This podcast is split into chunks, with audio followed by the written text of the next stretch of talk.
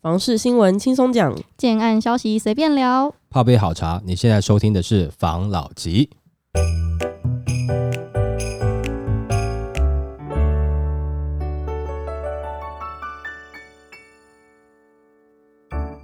关心你的房事幸福，我是房老吉。我是大院子。我是曹汤会，我是武同浩。我们上礼拜不是有聊到那个，就是三二九档期啊，嗯可能就是会没有案子，嗯，然后代销会没有。没有案子可以卖。，对，今天新闻呢出现了一个蛮大的一个反转哦。对，大翻盘。嗯，他在讲说，三二九档期推案大爆量，全台总销七千亿，创五年高。三二九档期真的要到了。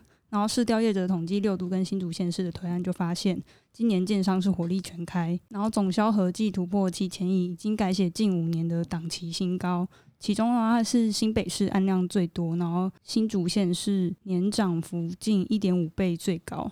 然后专家指出，三二九档期推案大爆量，主要是因为疫情耽误去年建造跟始造核发，然后新案递延至今年才登场。房市正在消化去年的量，加上低利跟热钱，还有需求旺盛等利多的助攻，使至档期传出捷报。今年看点推出不少都更案跟造证案，并且主攻首购客群。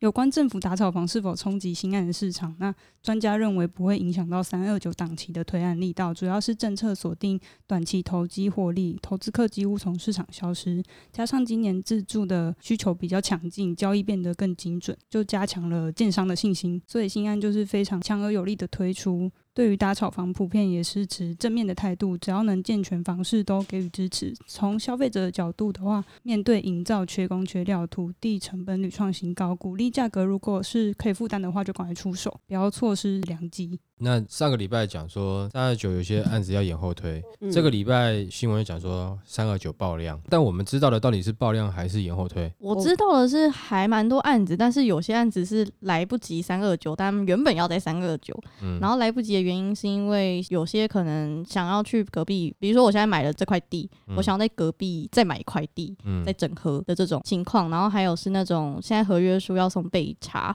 对，因为要送备查时间 delay，然后还有一种是建设公司可能一直在思考到底要不要卖，因为营造的成本太高了，然后他们有些会担心，就是我现在因为我的成本提高，我得就是往上抬我的定价，那这样消费者能不能接受？会不会推出来这个案子没人买？所以有在考虑要不要卖地。那后来就是如果继续推的话，当然就是也是有拖到一点时间，比较多多这种状况啦。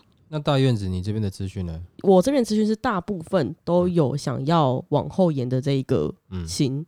原因是因为在这个礼拜初的时候，台股有出现一波的震荡。嗯那当时代销很多代销都跟业主有在讨论，就是在这一波档期是不是要这么早是开始？毕竟乌俄战争现在也在延续嗯延烧当中嘛。那之前有说过这个战争是不是会和谈，但是现在情况也不太明朗，所以嗯这一波战争如果继续下去的话，势必会影响到国际的经济。嗯对，所以大家都有在考虑这件事情。可是我有听到是有些人说，虽然台股跌，可是他们因为台股跌，所以很多投资人他可能就要转标的，就投资标的。那要转的是什么？就一直是房地产，然后再来就是选举后半年一定会打房，所以很多案子都会说我一定要在年前的时候赶快推，这个也给大家参考一下。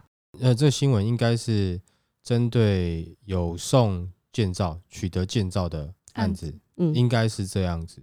因为我知道的，应该也很多是要往四月份或是五月份五二零档期，嗯呃，有有的是压到四月份了，就晚一点点了。因为三二九本来也就是三月的底了嘛，嗯好，大家想要再看一下，因为最近的这个乌俄战争哈，这造成这个通膨整个是很严重啦。好像有一个金属是镍，是不是？呃，它是你你在做那个不锈钢会需要的，因为这个它现在这个原物料因为战争的关系，所以短缺，所以你不锈不锈钢的成本好像都会变成是在成长了一倍以上了。因为不明朗的关系，好像是有一些真的是我知道的，也是有一些，就是他即使是取得是三二九是可以推，但他打算是在四月或是五月才推，才正式公开。那有可能前面有一点点的，有的案子是在酝酿哦，或者是以前一般是在那个取得建造之前要酝酿了，现在可能嗯他取得建造之后再先酝酿一下，看一看状况，才会比较大的正式公开。我听到的也是这样子，但是呃，不可否认是，它不管是四月推哦，或是三二九推，其实他在这个时间差不多都要取取得建造了。当然啦，讲说自助客这时候可以进去，我是觉得这前面一段时间就已经讲了嘛，自助客现在其实都你都不用管了，你就看到你觉得不错的你就进去吧。那你说要等房价跌，短时间是还不至于会跌啦，看起来应该是你要进的话就可以进的啦，这个就不用再提了。自助客现在其实从去年到今年，你都是自助客可以进去的时机了啦。我看他那个新闻啊，他说因为政府打炒房打掉都是那些投机客嘛，嗯，那今年三二九的推案即将会是自助客的刚性买盘强盛嗯。的这个，这新闻写的像政府写的、欸，对，因为我跟你讲哈，其实之前我们有讲过嘛，哈，就是投机客，嗯，它只是加快了这个流程。现在因为整整整个房市是在主升段嘛，所以它只是加快这个流程啦，比较快啦。嗯但是不代表说，如果说可能两年前就没有这些投资客的话，房市就不会涨，不会是这样子啊。哦，嗯不会是这样子啊，因为你的利率低了嘛，愿意出来买房的人就会多了嘛。那人多的时候，你没有投资客来炒作，建商也会慢慢把价格叠上去嘛，嗯它本来就会嘛，嗯只是会比较慢一点点啦，不会这么快啦。哦对啦，也是啊，哎呀，不管是这个短期的投资或是长期的投资，它只是加速了这个进程而已啦。你也不能说全都怪投资客了，因为可能在一开始起来的时候，呃你还没看到嘛，他们先看到了，他抢到了，那你也可以不要接，可是你接了嘛，你想要接嘛，嗯嗯哦，因为你觉得他们选的好嘛，那这个东西就是这样子嘛。小的时候不是这样子吗？先去抢溜滑梯有没有？诶，抢到就是你的。嗯嗯，哦，那我那个年代是这样子啊，我不知道你们后来是不是怎么样了。就是说 我小的时候啦，那假设刚好附近有公园哦，有没有？啊，时间一到就看到小朋友谁先去占地盘了、啊，就先去了，就占到了溜滑梯，然后你就抢溜滑梯，然后我们我们也是啊，我们小时候抢抢球场，啊，对啊，我们都会从一二楼直接跳到一楼，然后抢那个球场。啊，那已经是国小了吧？对，哎、下国中课是啊，国中啊，嗯对啊，对啊，那抢球场这也是大家会有的事情嘛，因为你下课就有十分钟嘛，没错，对不对哈？这个你就没办法去多怪嘛，对不对？人家愿意从二楼跳到一楼，你愿意吗？对不对？为了打那个球，他愿意跳一下，脚扭一下，你不愿意啊，哈。不愿意。所以可能投资客他对于啊房地产他有一定程度的了解啊，然后他也有那个感觉，也有那个胆量，他就先取得了嘛，哦，嗯他只是加速了这段时间。那但是现在其实大家已经你好了，就从二零二零开始看，看到现在好了，自助客应该也要看懂了，你是不是该要进场，就不要在那边啊，它还在涨，它还在涨，后续的确不会像现在涨得这么快，它会慢慢缓涨，它是一个正常的流程的在涨。那但是呢，你现在早买早好，当然是一个就是你现在不知道通货膨胀会膨到哪里去，会涨到哪里去嘛。没错哦，然后到时候它整个就涨得很很胀这样子。胀得很胀是怎样？你讲起来很像什么？很像生小孩胀奶还是什么的那种胀，对，很问号。对，就是胀到一个整个受不了了，那你那个时候再进就慢了嘛，嗯没错。哦，对不对？啊，你要它要胀不胀的时候，你赶快就就进去嘛，这样你还能够承受的状态下，你就先进去嘛。通货膨胀是这样子啊，有的时候就是它有些物资涨上去哦，它就很难再回来嗯，哦。譬如说你饮料涨上去，它就回不来，对呀、嗯。就算之后物价回来，他们也不会回来，因为他们觉得那个钱他卖掉啊。，对，哦，就很难，除非说突然遇到一个不景气，大家开始销价竞争啊，不然的话，没有，其实遇到不景气销价竞争也没有什么人买了，那大家都要担心的啦。对啊，因为不景气不会只是饮料变便宜，房子变便宜了，你的薪水也会变便宜的，嗯。全部都变便宜了，你也变便宜的劳力了嘛，对不对？啊，没你也错变便宜的劳动力了，所有都是一样，就是全部会变便宜嘛。那如果说它涨上去，它不下来，那你就要担心了。那你在它涨之前，你能够先在前面先取得一个点，先取得你自己有的房子，我觉得是好的啦。因为尤其现在这个装潢也涨了嘛，嗯，你那一一间大概三十几平的三房来看好了，以前呢、你要装潢的很不错，但一百出头万也许有，但这蛮久之前。嗯，但现在你大概都要都要花三百万了啦，嗯可嗯，能跑不掉了啦，工料都在涨嘛，就跟车是一样的概念，百万装潢已经不是好的了。对啊。讲实在话，到底涨薪资跟涨这些有没有什么帮助？我薪资可以不用涨，但我可不可以所有东西都买得到？这样比较好，对啊好啊，是不是？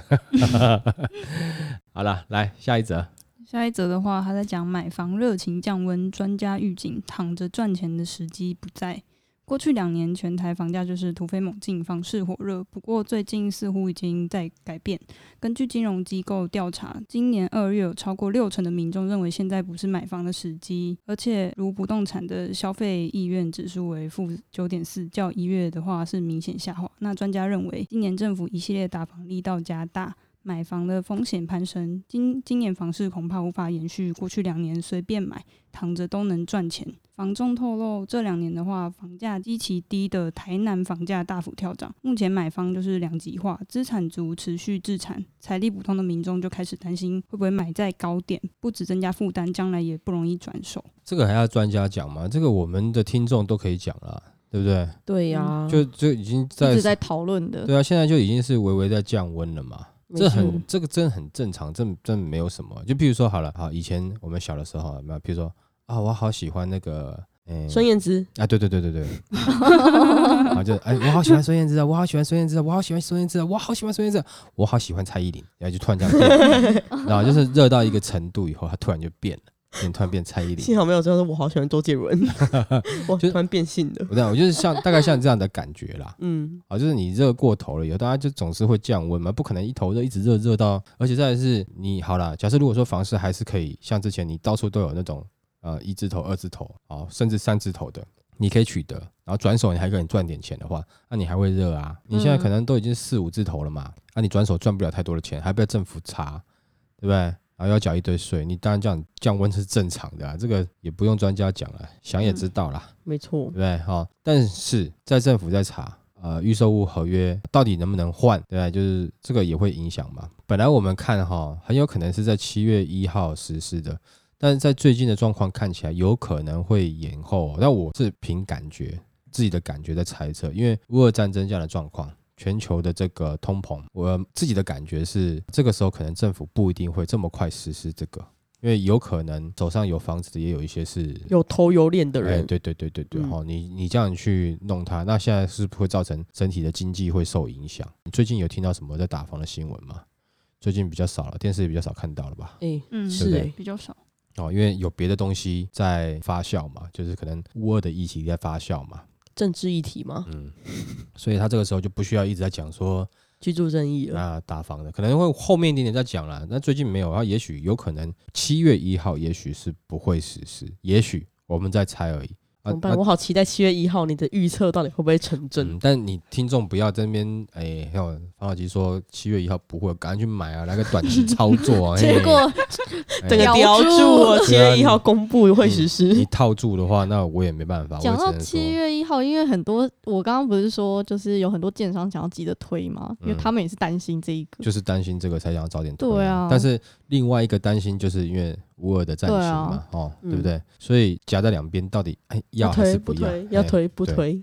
而且这样说，他要短期推的话，除非他要同意他的，其实你讲实话也怕被人家查的很严嘛。你又开始，如果你刚才说是这个是可以换约的，哦，就会又会又会排队了，又开始排队啦，嗯对，排队又要被抓啦，嗯，呃，又要被查你到底怎么样啦，嗯，也麻烦啦。没错，反正总之啦，就是他们呃，大家都想要赚钱嘛，建商也想要赚钱嘛，嗯对不对？哦，但是现在的状况就会让建商两难啦，很踌躇啊。对？啊，到底七月一号会不会实施也不知道啦，嗯，但是感觉上啦，不知道有一种莫名的的 feel 啦，哦，的什么感觉 feel？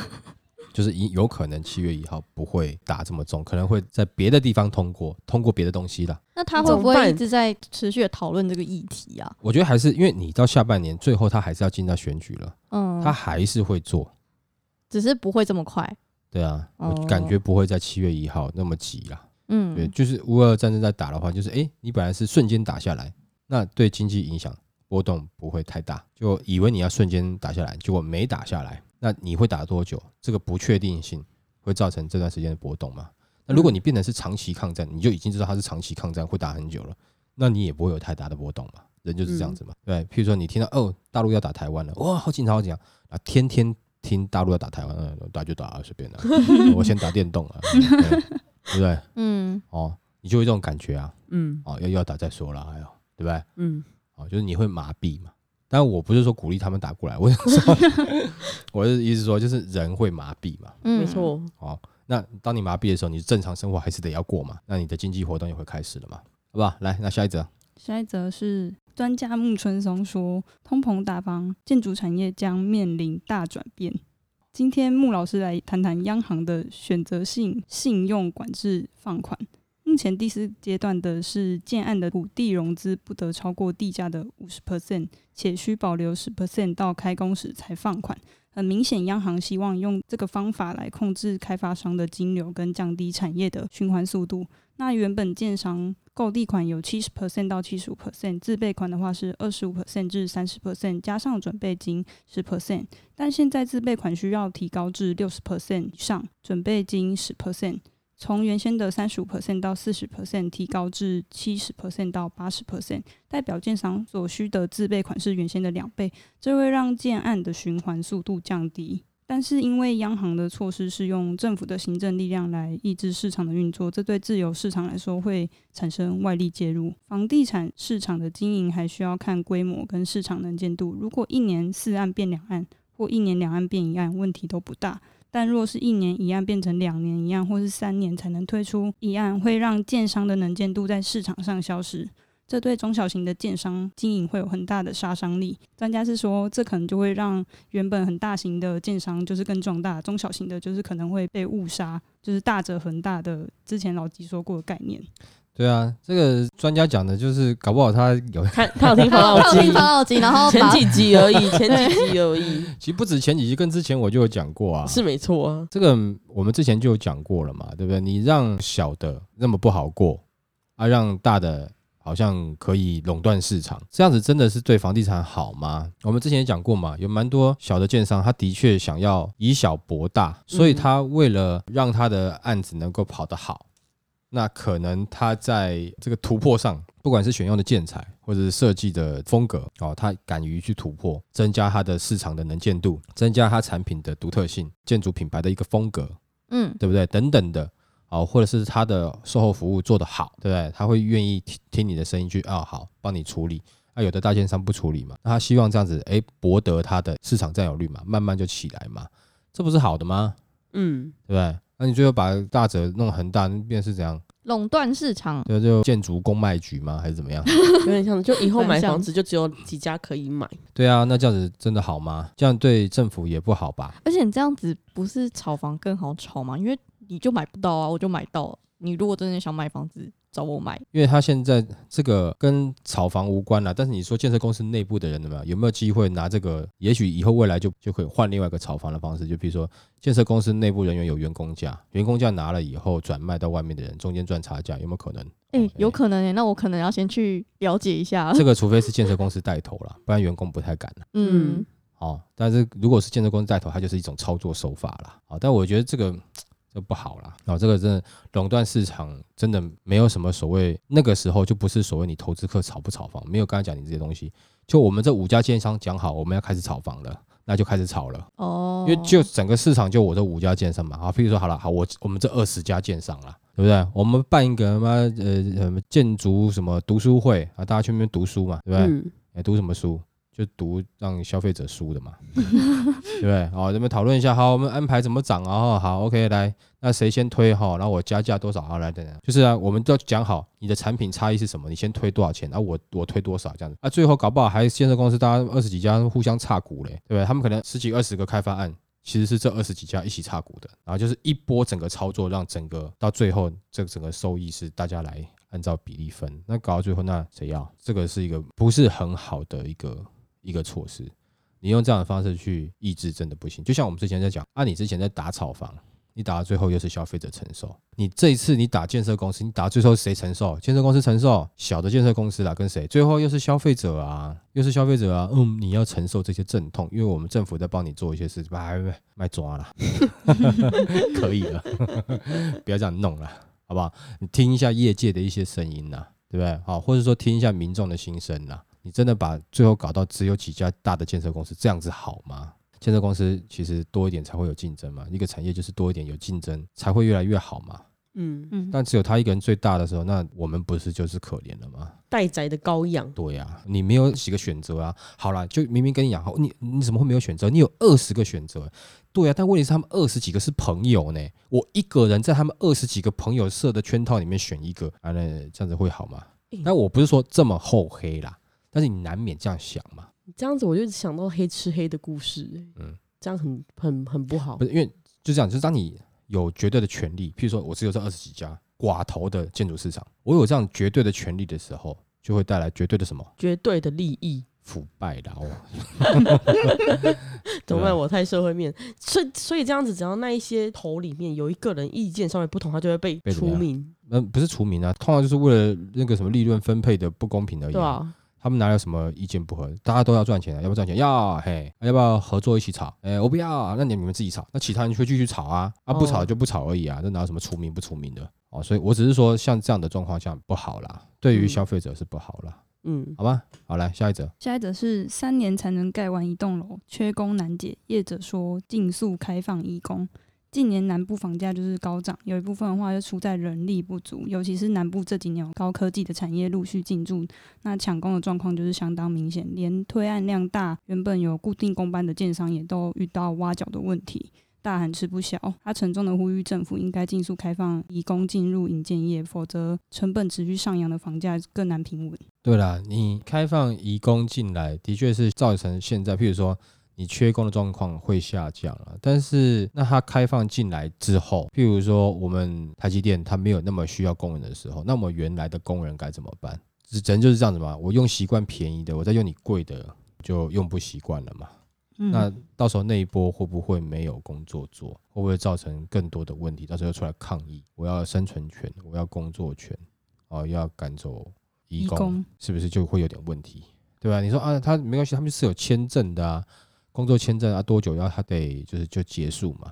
对啦，但我问问题是我会不会继续再找其他的来？会嘛？因为我用习惯了嘛，嗯，啊的秀啊嘛，对不对？就便宜嘛。你说有比较差？不会啊，更耐操啊。啊，你说搞不好还会有些问题，可能譬如说有些雇主对移工很恶劣的，嗯，对？又会有一些其他的问题。但是我是觉得以现在的状况，其实我还是觉得不要开放移工比较好啦。我个人的看法是这样子啦，因为你等于是马上挖另外一个东西来补现在的状况嘛。那、你开放了以后得到的结果真的好吗？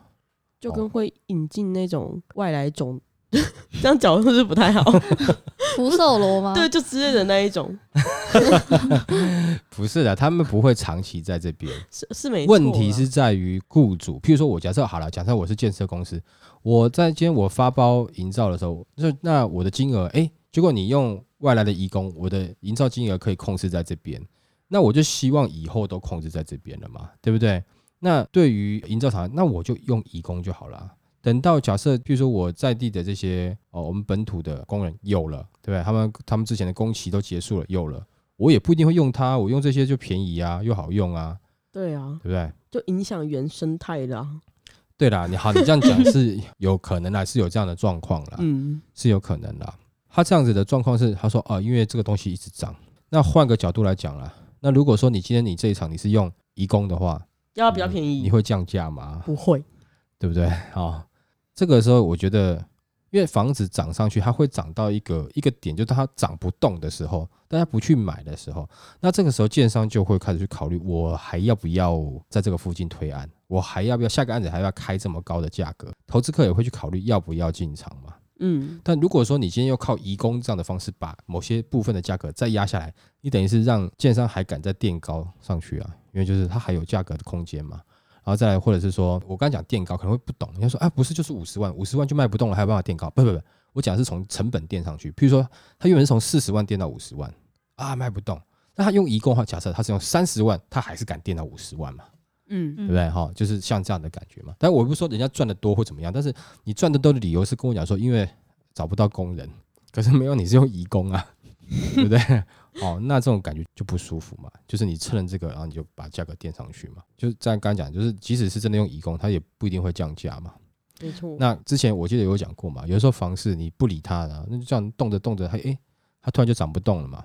你也许不需要去打它，它就就诶吵着吵着诶。咻哎、就炒不动了啊，就结束了啊。啊你不要说在前面炒房的时候，你故意弄个大炒房哈，啊，这个所有痛苦转嫁给最后的自助客，然后你现在又要补录移工，又再来弄一波，然后弄到最后就是受害的都是自助客嘛。因为你这样子的话，你移工进来的话，有些地方你搞不好，哎、你的这个哦，我还可以再炒一炒哦，那就是会变更多地方都在炒了嘛。好，我是觉得不用了，就先这样子吧。台积电又不是盖个二十年，对不对？他那么赶也是希望在三五年内能够达到一个效益，嗯，对啊，所以我觉得他这个礼拜来的一些新闻其实也没有多新呐、唯一比较新的就是那个移工又要来乱的这个这个新闻嘛。我相信一定有各个看法，但营造厂他可能就不认同看法，他觉得我的成本一直被拉上去耶什么的。那建商也觉得他的成本被拉上去，可是问题是，我是觉得你先照国内正常的来吧，嗯，对不对？哦，先这样子嘛，因为再一直无限的多投下去，的确有可能会造成泡沫啦。因为最怕听到就是，如果说它的移工进来，它的价格下降，建商、投资客、营造厂都不用去管太多成本，因为反正只要盖了就可以赚钱，只要有这样的心态，再一直下去的话，他可能会找别的地方开发。那房市就这样，怕是哪一边突然一爆，说他们的价格突然崩盘了，那你得到的是一个负面的消息以后，你可能会导致整个房市崩盘下来，可能会影响到其他的区域、其他的案子。我觉得这样比较不好啦，对不对？那如果说工人真的没有，那就大家缓一缓嘛。那我觉得这样子的反而是这样子，你在缓涨的情形下，就依照现在呃在地的人力量力为出的状况下，目前因为我觉得虽然说缺工，但是不至于到没工人。你即使是要开放，也不要开放太多。嗯哦，那先这样稳健稳健的，我觉得整体的房市都还是会是好的，因为这也关系到已经有些买房子的自住客，你造成如果说哎那个房市崩盘的一个消息出来以后，大家都认为崩盘了以后，你原本的房价搞不好就被蒸发了、哦，对你原本买，譬如说两千万，房市一崩盘，你瞬间变一一千七百万，三蒸发三百万，哎三百万去哪里了？不知道。那你你缴了三百万了没？啊，有了，头期缴了三百多，你头期整个就被自备款就被蒸发掉了。哦，这种感觉啦。哦，这是我个人的看法啦，好不好？好，那我们今天就分享到这边啦。好，好，谢谢大家收听这一期的防老集。拜